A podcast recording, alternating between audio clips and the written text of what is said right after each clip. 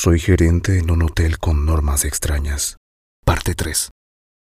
Historia escrita por Katie00200 de Reddit. Bueno, ya que mencioné a mi antiguo compañero de trabajo, Richard, en la anterior parte, creo que sería bueno dar un nombre a mis actuales trabajadores. Además, aún me acuerdo de las primeras reglas que incumplieron, o que casi incumplieron. Así que esto les dará una idea de lo fácilmente que esta banda de idiotas rompen mis reglas. Empezaremos por una que no conocen. Betsy. Ay, Betsy es una mujerona universitaria de 20 años. Es rubia, de pelo largo y liso hasta las caderas. Mm, Lleva un año y medio trabajando aquí y... uf. Es por esta clase de mujeres que existen las tallas tan pequeñas. ¿Qué? Lo, lo, lo, lo sé, lo sé. No es bonito escuchar a un hombre de 32 hablar así de una chica bastante más joven. Pero es que tendrías que verla para apreciar esa belleza y elegancia que desprende. Sin embargo, lo que echa para atrás a todos los hombres, incluyéndome, es su insoportable personalidad. No he visto a un mismo chico venir a visitar al trabajo durante más de un mes. Pero ahí siguen, llegando nuevos cada poco. Bueno, la primera norma que ella rompió fue la regla número 98. Atiende adecuadamente a la anciana con bastón. Personalmente no creo que esto debería ser una norma documentada aparte, pero todo sea por la vida y seguridad de mis trabajadores menos amables. Un día estaba ella, tan mona como es, con el móvil poniendo boquito de poto en la mesa de recepción, mientras yo hacía mi turno vigilando los pasillos y la entrada.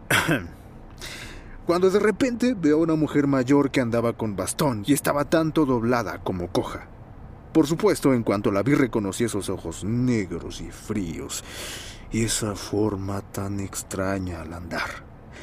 Y aunque lo intenté, la mujer llegó primero al mostrador, encontrándose con una recepcionista que la ignoraba o respondía con monosílabos mientras toda su atención se centraba en el teléfono frente a sus labios de fresa.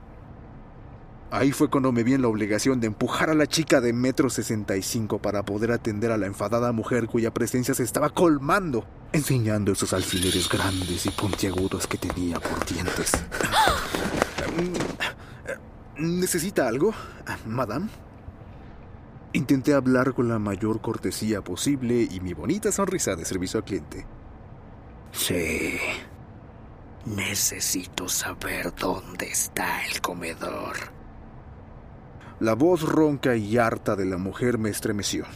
A pesar de ello, empecé una linda charla amena con la mujer que supongo disfrutaba de una conversación con un hombre tan joven y guapo como yo. Terminando de dialogar, cuando llegamos a su destino, nos despedimos cordialmente, solo para después tener que darle a Beth una larga charla sobre cómo no debe romper las malditas reglas, y ese puto error le podía haber costado la cara. El siguiente idiota que tengo como empleado responde al nombre de Fernando. Fernando es un gordito bonachón de metro sesenta, que siempre lleva una gorra azul y una mochila pequeña negra en la que esconde su consola, pensando que aún no noto que suele jugar con Harry en sus turnos mientras no miro, a pesar de que han pasado tres años desde que trabaja aquí y tiene esa costumbre desde siempre. La primera norma que ese gordito infeliz rompió fue la regla número 40. No acompañes a los niños llorones al cuarto del conserje. ¿cómo, ¿Cómo puedo explicar esto? Bueno, empezaré por cómo recuerdo que sucedieron las cosas. Ahí me tienes, casi al final de un turno de ocho horas que había pasado teniendo que pasearme por los pasillos buscando esos malditos agujeros. La noche anterior no había podido dormir bien gracias a sentirme observado, y no quedaba mucha masa moldeable si el problema de los agujeros se extendía. De repente, las luces empezaron a parpadear. No me alarmé, ya que podían ser varias cosas, incluyendo una falla eléctrica o que mi perrito en los conductos estuviera jugando con algo que no debía. Sin embargo, la sangre se me heló al escuchar risas tímidas de niños, dirigiéndose al cuarto del conserje. Corrí lo más rápido que pude, rezando para que el huésped idiota que se haya dejado arrastrar por esos pequeños demonios no esté muy cerca de la puerta. Hasta que me di cuenta que ese idiota era mi empleado, acompañado por dos niños que mientras él les enseñaba su consola, ellos lo guiaban sin que se diera cuenta a la habitación. Un toquecito en el hombro después de correr por medio pasillo y un clásico tenemos que hablar bastó para que me acompañara a mi despacho, alejándolo de esos críos que me miraban enfadados, como si les hubiese quitado un juguete. Ignoré el hecho de que estuviera jugando con su consola en horas de trabajo y empecé una larga charla sobre por qué no seguir a unos niños desconocidos a un cuarto prácticamente desolado. Ay, Dios, quiero mucho a estos chavales, pero es que parece que a cada persona que contrato más ganas tiene de saltarse mis normas y morir en el intento. ¡Ay! ¿Sabes qué? Mejor ya va. Memorias malditas.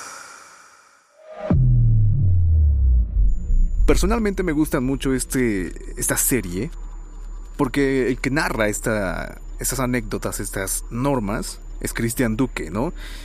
Y el tipo, el güey, es muy normal diciendo, ah, sí, tengo un perro de ocho patas que está en mi ventilación y cada cuando se aparece una mujer de dientes de alfiler y tal, pero todo muy normal, todo muy X. por eso me gusta esta serie y por eso me gusta traérselas. Espero que también les esté gustando a ustedes. Por cierto, olvidé mencionar que esta es la tercera parte de Soy gerente en un hotel con normas extrañas, porque el episodio que saqué en Halloween eran las partes 1 y 2, entonces esta es la parte número 3.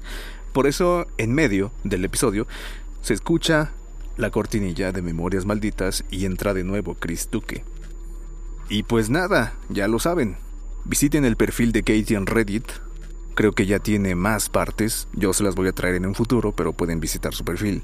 Visiten mis redes también, el canal en YouTube, mi Instagram, el Facebook, Muchas, muchas gracias por escuchar este episodio y nos vemos en el siguiente. Soy Julián, un abrazo.